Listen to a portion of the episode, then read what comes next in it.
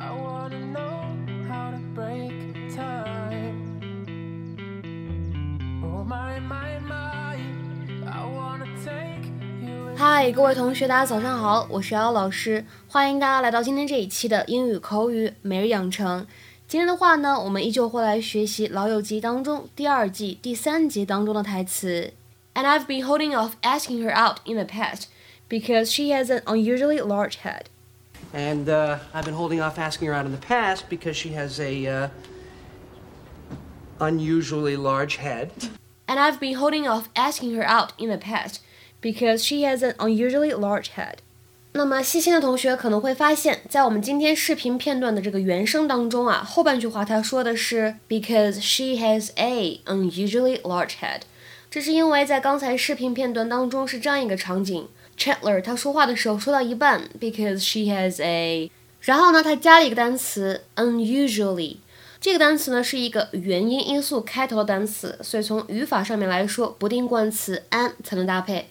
之前呢，我一直没有约他出来，是因为他的脑袋真的太大了，and I've been holding off asking her out in the past because she has an unusually large head. 那么在这两句话当中呢，首先开头的位置 and I 可以做一个连读，连读的话呢就会变成 and I。and I。当然了，如果你不连读也是完全可以的。后半句话当中这个 has an 可以连读，会变成 has an has an。哎 Well, you will all be pleased to know that I have a date tomorrow night. This woman, Allison, from work, she is great. She's pretty, she's smart, and uh, I've been holding off asking her out in the past because she has a uh, unusually large head. but I'm not going to let that stuff hang me up anymore.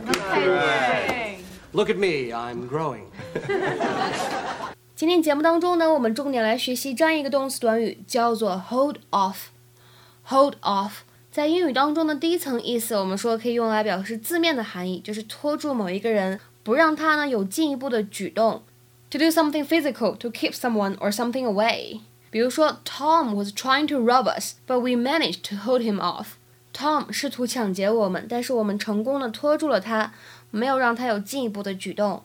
Tom was trying to rob us, but we managed to hold him off。那么再比如说引申义呢，可以经常用来表示拖延某件事情的进行或者发展。To wait to take action，或者更简单一点，理解成为 to make someone or something wait。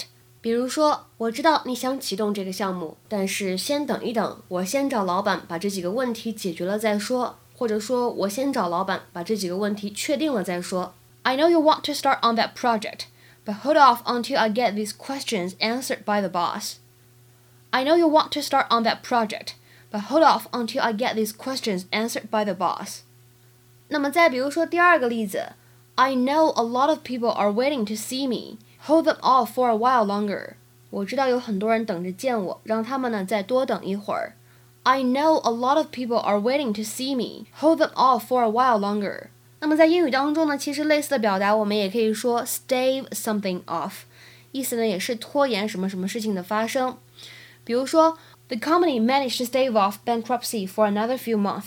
这家公司在破产之前成功的又苟延残喘了几个月。The company managed to stave off bankruptcy for another few months。今天的话呢，请各位同学尝试翻译下面这个句子。并留言在文章的留言区，外面有一大帮记者，看看你能做点什么，拖延一下时间。OK，这个就是我们今天翻译的任务了，期待各位同学的踊跃留言。我们今天节目呢就先讲到这里了，拜拜。